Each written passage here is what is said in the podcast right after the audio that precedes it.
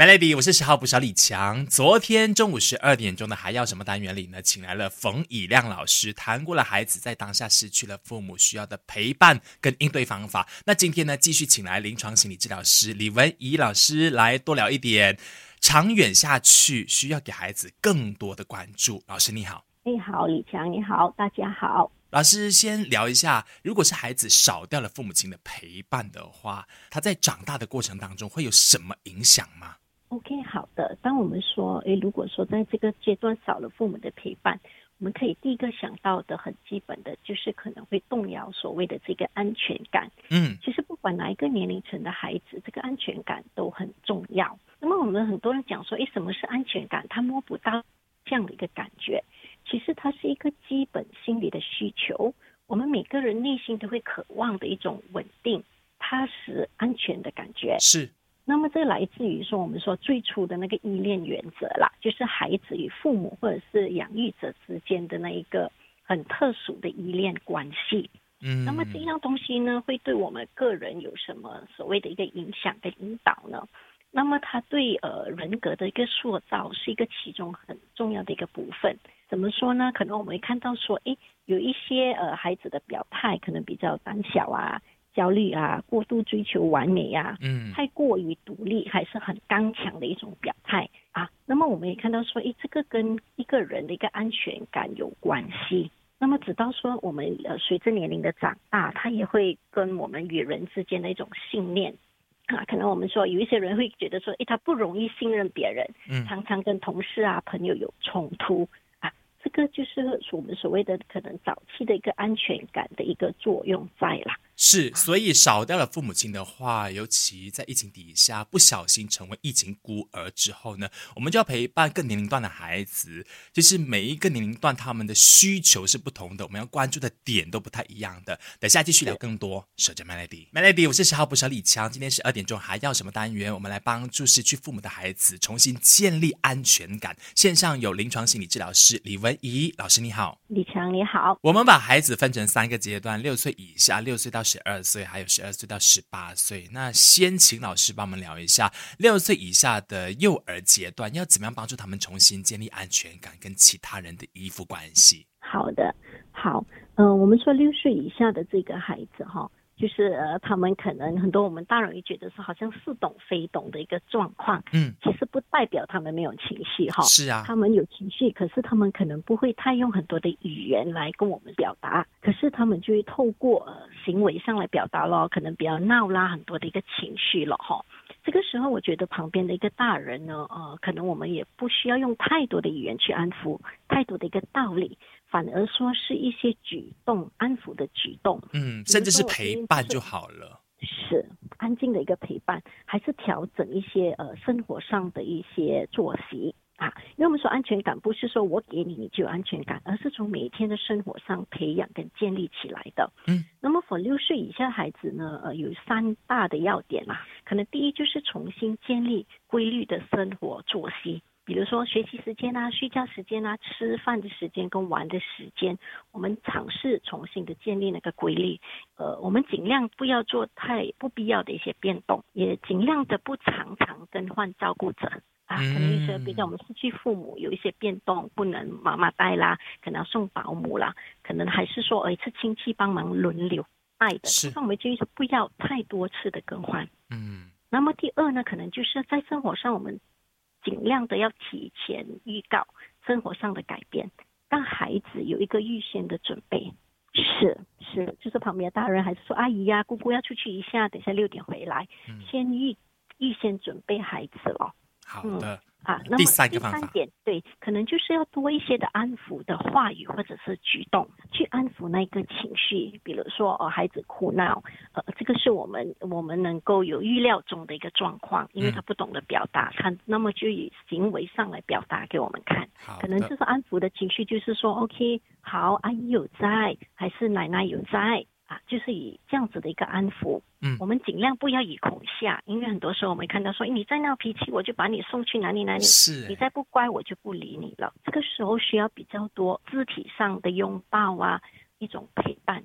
收到六岁以下的孩子。好，那紧接儿童期六岁到十二岁之间的孩子又有什么注意事项呢？等下聊。守着 Melody，Melody，我是十号部小李强，继续在十二点钟还要什么单元里？我们有临床心理治疗师李文怡老师，你好。哎，您好，李强。我们希望说，疫情孤儿他们在当下被安抚了之后呢，长远下去，你必须还是多关注一点，才能够重新让他们有信心的去应对自己的生活。那下来呢，我们想聊一下的是儿童期六到十二岁之间的。孩子又有哪一些我们需要注意的事情啊？从六到十二岁呢，我们可以呃重用以上刚才我说的三点：第一是重新建立规律的作息，嗯；第二是预前告知；第三是呃安抚的语言跟举动。那么六到十二岁，可能呃我们说这个年龄的孩子逻辑并没有非常的一个成熟，所以对父母的一个离开，他会充满了很多问题，嗯，还会有很多提问。那么这个时候，如果孩子有提问的时候呢，旁边的大人我觉得说需要同理他。怎么说同理呢？可能就是多聊天，让有一个聊天的空间，让他有机会表达他的想法跟呃情绪。那么我们说同理，就是以他的情感做连接啦。所以我可以如实的告诉他他的问题，他想要知道的那个答案，我都可以一五一十的毫无保留吗？可以到六岁到十二岁的这个孩子，我们可以比较呃真实坦然的去告诉他那一个点，可能就是说我们呃告诉了他，那么刚才我说多聆听，其实就是我们想知道说孩子想知道的哪一个部分。明白。那么有些父母会问我说，诶，那么灵性方面的要不要解释啊？去哪里啦？什么啦？那么就随着孩子的提问去给他那个所谓他要的答案。OK。好，第二点就是想需要有明确的一个界限，可能说呃，他有一种选择权在里面。当我们给他有一些选择的时候，比如说我们待会我们需要去看看新的学校啊，那么我们可能可以给他选择说，诶，我们要先去看学校还是看周围的环境？就是你会看到说呃，自己稍微的一个提升，让他觉得去加强他的掌握感了。哦，OK。就是当他生活里边，你凡事都给他做选择的时候，他就知道说自己并不是被摆布的，然后我是可以有主导权的，这样他就会愿意比较有信心的去应对了。是他可以预测得到，OK，我的选择里面有这两个，那么他的安全感觉会比较强一点。好的，那等下我们当然就要进入十二岁以上了，十八岁以下的青少年阶段的话，那我们又要怎么样帮助他们度过难关呢？守着 Melody。Melody，我是十号部小李强。今天十二点钟还要什么单元？我们来帮助失去父母的孩子们重新找到生活的自信。线上我们有临床心理治疗师李文怡老师，你好。哎，您好，李强。进入青少年阶段，十二岁以上、十八岁以下，很多时候啊，看起来他们就是懂事了嘛，表面上蛮独立的，所以我们就要相信他们有能力自己去面对问题吗？嗯。其实说青少年这个部分哈，我们看他的身心里的一个发展呐哈，这个时候他们会显得比较自我的一个表态，嗯，表面上可能看起来说好像没事的，没有感觉的啊，其实他们内心呢，因为刚刚他们需要必经的一个过程，就是自我身份的一个认同啊，嗯，所以这个时候他们是非常的在乎别人的认可和评价。哦，父母的一个离去哈，那么这个会造成有一定的心理压力了。怎么说？因为他可能背着社会跟大人的一个期望，你长大啦，你懂事啦，你应该独立，你应该怎么样怎么样？嗯啊，纵使他们没有表露出能够承担责任的行为，可是内心是有一定的焦虑感的。明白。那么在这个时候呢，如果说旁边的一些呃呃大人怎么样去注意？一些点呢，可能有两点，可能就是我们不善于说，哎，你告诉我啦，你你你的情绪是怎么样？那么我们直接的鼓励和引导他有正向的减压方式，或者是抒化的方式啊，可能可以建议他有不同的一些健康的方式，比如讲打球啊、游泳啊，去培养兴趣运动，呃，喜欢摄影啊、插花啊、手工啊这一些类型的，就是让他有宣泄一些心理不舒服状态的方法。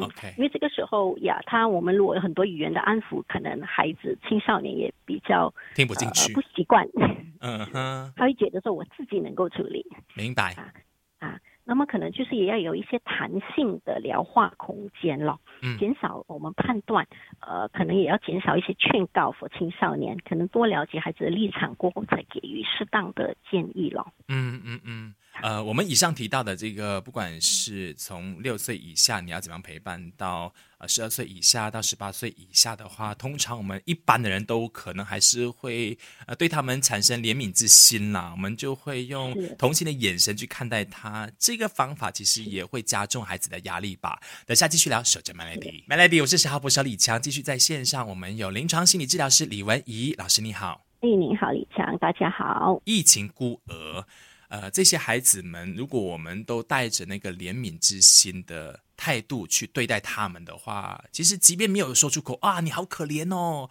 呃，你是需要更多人疼爱的，可惜爸妈不在了，我们没有这样说，但是你的整个表现、你的眼神什么都可以直接的反映出你是在同情他们的。所以，如果用这个方式跟他们相处的话，哈，是不是会给孩子继续更多的压力呀、如果说我们以同情的这一个立场哈，很可能就是孩子会觉得说，呃，我们不了解他，所以我会比较鼓励以同理的一个立场。怎么说呢？同情的意思就是依照我有感觉上有同样的情感来给予你帮助。嗯那么可能就是我们会给他一些我们觉得合适的方式。嗯如果说同理的意思就是我同样能够理解跟了解你的感受跟想法，那么我们比较能够给适合孩子的方式的是我依据你的需要给你想要的。是，嗯，那个是同理。嗯 那么可能是说给大家一个三点主要的一个一个立场啦。好可能我觉得说在失去父母的这段时间哈，